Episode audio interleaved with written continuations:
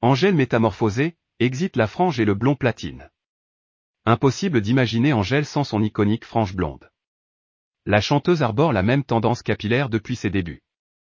La Belge a semble-t-il eu besoin de changement.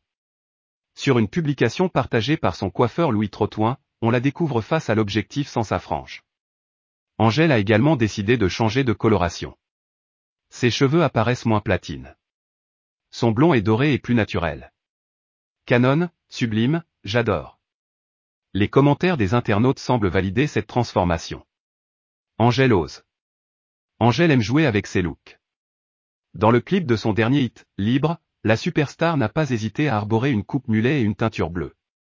Pour le moment, Angèle n'a pas publié de post affichant son nouveau look sur ses réseaux sociaux. La superstar a sûrement eu envie de changement avant d'entamer la deuxième partie de sa tournée d'ici quelques semaines.